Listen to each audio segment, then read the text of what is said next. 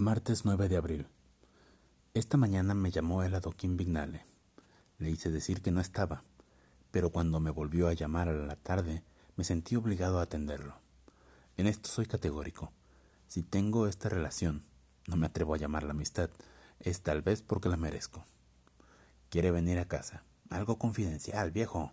No puedo decirlo por teléfono, ni tampoco puedo traerte a casa para esto. Quedamos combinados para el jueves de noche. Vendrá después de la cena.